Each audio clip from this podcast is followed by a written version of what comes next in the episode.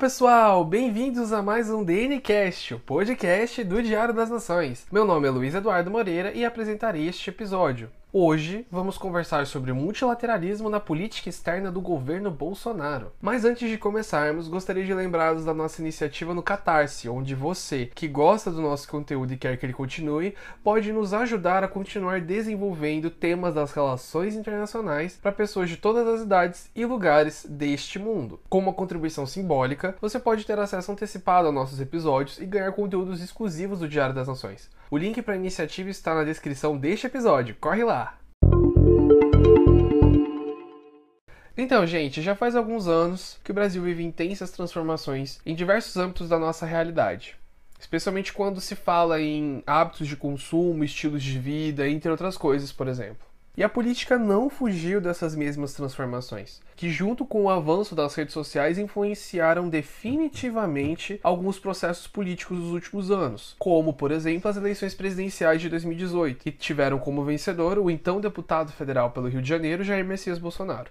E o plano de governo da candidatura do deputado refletiu algumas de suas próprias características, já que sempre esteve envolvido em polêmicas e se beneficiou delas para ganhar projeção nacional. Temas como liberação de armas e combate à corrupção permaneceram frequentes em seus discursos, e um dos principais pilares na criação dessa narrativa que ganhou o voto de mais de 57 milhões de pessoas foi a maneira como o país iria se relacionar com seus vizinhos e a comunidade internacional pelos próximos quatro anos que se seguiriam tomando como principal exemplo a relação do Brasil com a Venezuela, que sempre foi pautada por polêmicas e também por desinformação.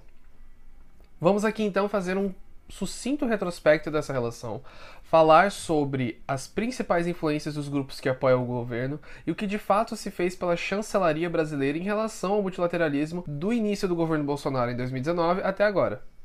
Para falarmos sobre as características do atual governo, a gente precisa voltar um pouco no tempo e levar em consideração alguns eventos das últimas décadas que tiveram uma influência muito definitiva na forma como vemos o mundo hoje em dia. Com o fim da Guerra Fria, lá no início da década de 90, e a consequente, entre aspas, vitória dos Estados Unidos e do sistema capitalista sobre o modelo soviético, muito se esperava de um protagonismo estadunidense e de seus aliados europeus sobre diversos assuntos voltados ao sistema econômico, político e cultural do planeta.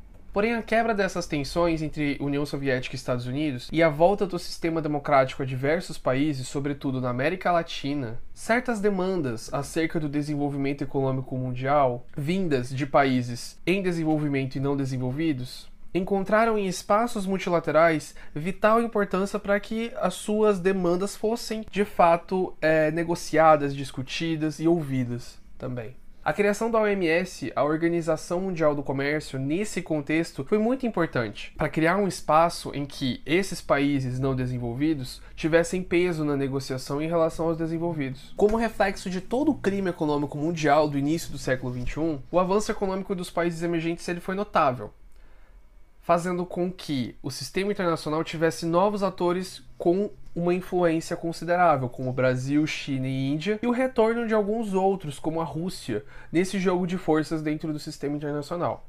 Vale lembrar que durante essa época a sigla BRIC, que depois veio a se tornar BRICS, foi desenvolvida, que significa Brasil, Rússia, Índia e China, e mais tarde África do Sul. Além disso, os ataques terroristas de 11 de setembro, junto com a crise econômica de 2008 e a crise dos refugiados, que promoveu fortes discussões dentro da União Europeia, causaram o fortalecimento de grupos com discursos extremistas e de ódio a minorias, na tentativa de estimular uma narrativa que protegesse os valores da sociedade ocidental, que é influenciada em grande parte por pensamentos judaico-cristãos. E isso se repercutiu mais tarde em votos e na eleição de políticos conservadores no mundo todo, como por exemplo Donald Trump e o Boris Johnson, que se tornaram presidente dos Estados Unidos e primeiro-ministro do Reino Unido, respectivamente.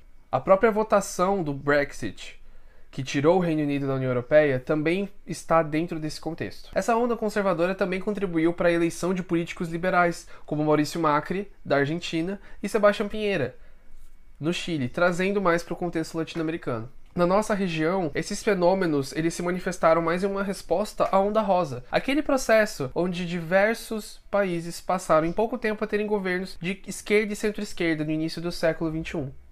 Aqui no Brasil, especialmente a partir de 2013, com as manifestações e tudo mais, esse fenômeno ganhou força, especificamente para questionar o governo do então presidente Dilma Rousseff e de seu partido, o PT.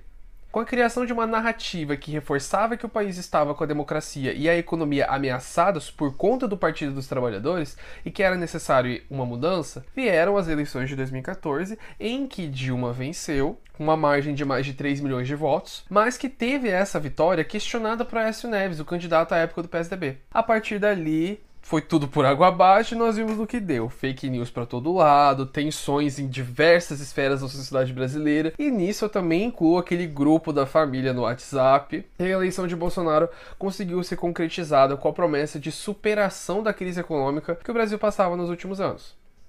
Além da Venezuela, um dos principais pontos dentro do que viria a ser a política externa do atual governo seria tornar o Brasil como um membro pleno da OCDE. Essa política é uma herança direta de algumas diretrizes desenvolvidas ainda no governo Temer. Mas o que é essa organização e por que ela é tão importante para o governo? A OCDE, ou Organização para a Cooperação e Desenvolvimento Econômico, é uma instituição criada ainda no pós-Segunda Guerra e que inicialmente tinha como principal objetivo gerir os recursos do Plano Marshall para serem aplicados entre seus membros. Mas ao longo das décadas tomou novos rumos e até mudou de nome hoje é uma organização para estimular o livre comércio através de normas e instrumentos que regulem essas relações e estabeleçam critérios que tragam o desenvolvimento econômico com a liberalização da economia. Portanto, quando se consegue esse status de membro pleno, significa que o país possui, nas entrelinhas, um selo de qualidade, onde é possível demonstrar a investidores estrangeiros que é seguro investir em seu país. É nessa lógica que o governo Bolsonaro tenta estreitar laços com essa organização. A aproximação entre Brasil e OCDE se iniciou ainda no governo FHC na década de 90 e esfriou durante os governos Lula e Dilma, que procuravam uma nova perspectiva acerca da sua relação com a comunidade internacional.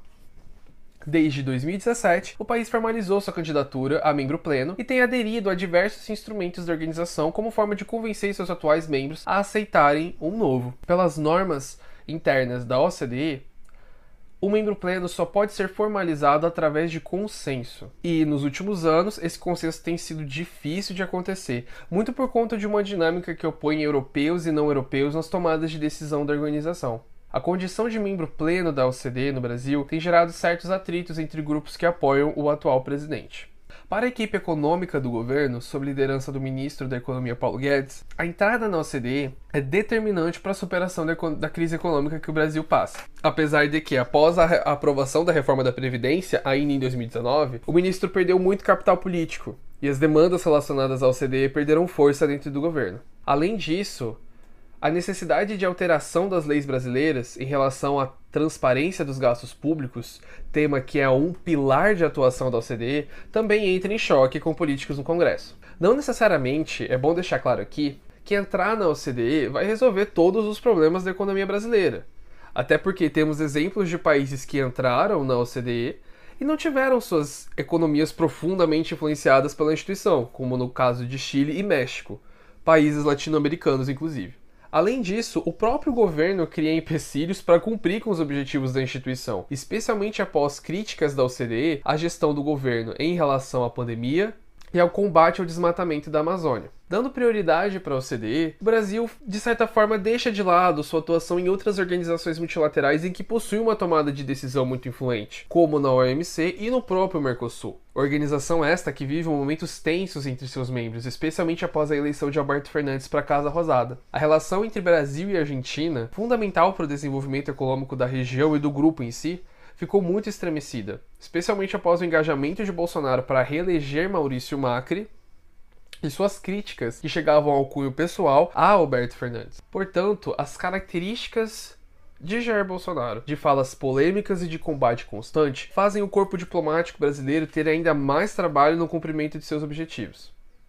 Apesar da demissão de Ernesto Araújo, que era o chanceler brasileiro até o início de 2021 e considerado um dos mais polêmicos a ocupar o cargo, a diplomacia brasileira encontra poucos avanços em relação à candidatura na OCDE.